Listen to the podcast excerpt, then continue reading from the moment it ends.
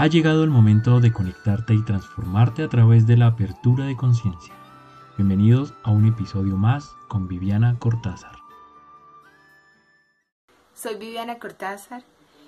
Te saludo de corazón a corazón, esperando que estos días hayan sido eh, dentro de la paz, dentro de la armonía, en medio de toda esta situación. En estos días hemos estado hablando de tips, estrategias para aumentar nuestro nivel inmunológico, tanto físico, emocional, eh, mental y espiritual. Hoy quiero hablarte acerca de la posibilidad de este tiempo. Este es un tiempo en el que estamos todos inmersos y tenemos dos formas de abordarlo. O lo resistimos y va a ser más fuerte y más duro para nosotros, o lo aprovechamos como una posibilidad de aprendizaje, de crecimiento, de mejoramiento. Tenemos la oportunidad de sembrar un nuevo futuro, de sembrar un nuevo mañana, de sembrar un nuevo planeta. ¿Qué va a pasar cuando se termine la cuarentena? ¿Qué mundo queremos tener? ¿Qué mundo queremos construir? ¿Qué mundo queremos eh, irradiar? Eso depende de cada uno de nosotros. Depende de lo que tú elijas aquí y ahora, de lo que tú elijas hacer, de la versión que quieras mostrar acerca de ti mismo, de cómo quieres relacionarte con los demás, de cómo quieres hablarle a tus padres, cómo quieres relacionarte en tu familia, cómo quieres, eh, qué vas a poner primero. ¿Vas a poner primero a tu familia o vas a poner primero otra cosa? ¿Cómo vas a vivir tu vida? ¿De la mano de quién? Yo quiero animarte que sea de la mano de Dios, de ese ser hermoso que nos acompaña, que aún en estas circunstancias fuertes está alrededor de, de nosotros dándonos fuerza, dándonos energía, haciendo que nuestra vida tenga sentido, que tenga propósito. Y hoy quiero hablarte acerca de eh, qué pasaría si en estos días aprovechas para pulir algo en tu interior, porque solo va a ser un mundo diferente si cada uno actúa, piensa, siente de una manera diferente. Cambia tu manera de pensar y va a cambiar tu manera de vivir de una manera plena, distinta. ¿Qué pasaría si dejas tres cosas? Si dejas la crítica, si dejas el juicio y si dejas la comparación. ¿Cuántas veces nos comparamos? ¿Cuántas veces sufrimos porque nos pensamos por encima de alguien o nos pensamos por debajo de alguien? Ambas cosas son falsas porque somos únicos. Tú eres único. ¿Con quién te comparas?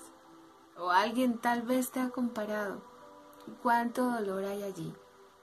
¿Y qué ganamos? ¿Qué ganas tú con la comparación? ¿Qué ganas comparándote con uno o con otro? Estás perdiendo la identidad que hay en ti. Estás perdiendo quién eres tú. La riqueza y maravilloso del ser humano que eres tú el propósito que Dios ha puesto en ti se está perdiendo porque no eres igual a nadie, eres único, eres el niño o la niña consentida de Dios.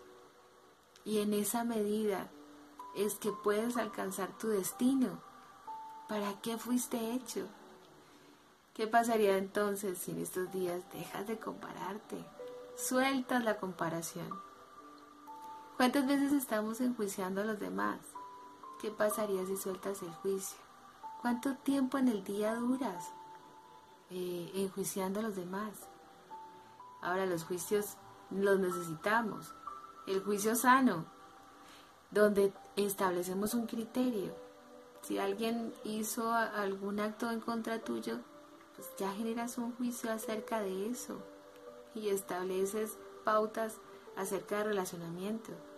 Si alguien, por ejemplo, un socio te falló o, tu pareja eh, actuó fuertemente o violentamente, pues tomas ya una decisión al respecto.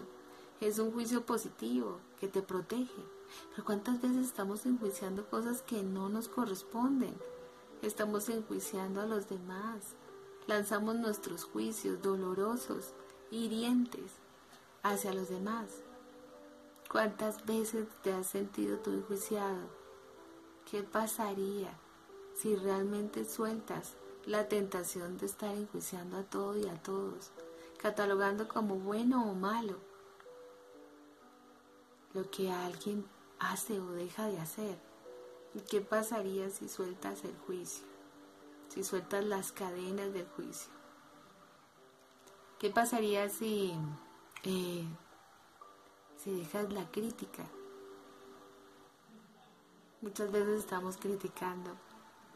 A veces la disfrazamos diciendo que es crítica constructiva y hacemos la seña de comillas, ¿no? Que esto, esto te lo estoy diciendo es una crítica constructiva, pero realmente está llena de, de amargura, de veneno, ¿Qué pasaría si vemos a los demás con bondad? ¿Qué pasaría si vemos a los demás como personas que simplemente están en crecimiento, que están aprendiendo? ¿Qué pasaría si en lugar de, de criticarlos, los inspiramos a cambiar? ¿Qué pasaría si los inspiramos a que mejoren? ¿Qué pasaría si les damos retroalimentación acerca de cuáles fueron sus fallas, de cuáles fueron sus errores, para que puedan mejorar? ¿Qué pasaría si las estimulamos ante las cosas que sí hacen bien? Ante las cosas que sí están en su beneficio y en su crecimiento. ¿Qué pasaría si modificas tu lenguaje?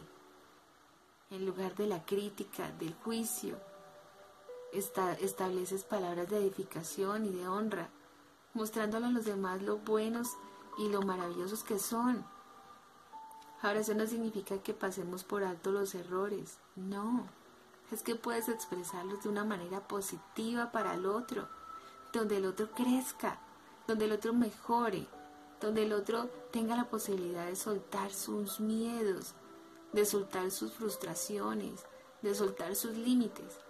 ¿Qué pasaría si lo expresas?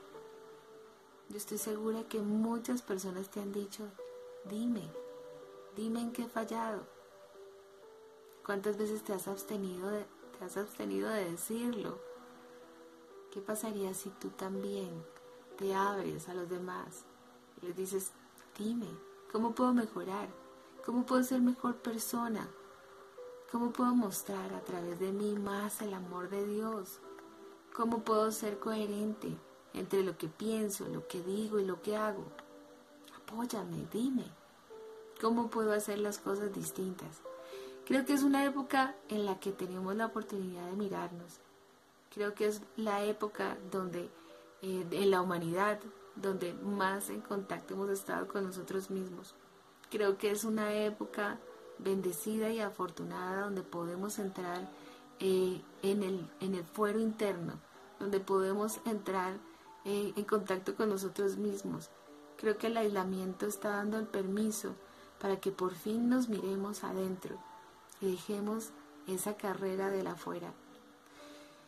Es una oportunidad de construir un nuevo mundo, de construir un nuevo escenario, de construir un planeta realmente en los valores fundamentales, en el amor, en el respeto. Aún podemos decir las cosas. No significa que no pongas límites. Puedes poner límites. El tema es cómo puedes poner, eh, tienes derecho a tu espacio, a tu espacio personal. El tema es cómo lo exiges.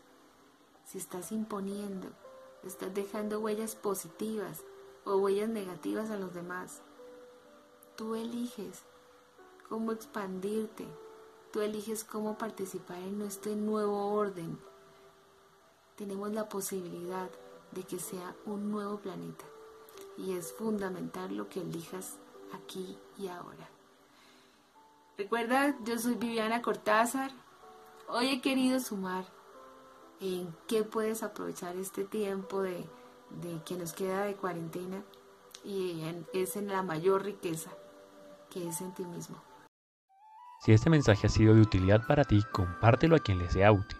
Si estás comprometido con la expansión de conciencia, únete a los caminantes que acompañamos a Viviana Cortázar en la difusión de sus enseñanzas uniéndote a sus redes sociales y participando en su página de Patreon.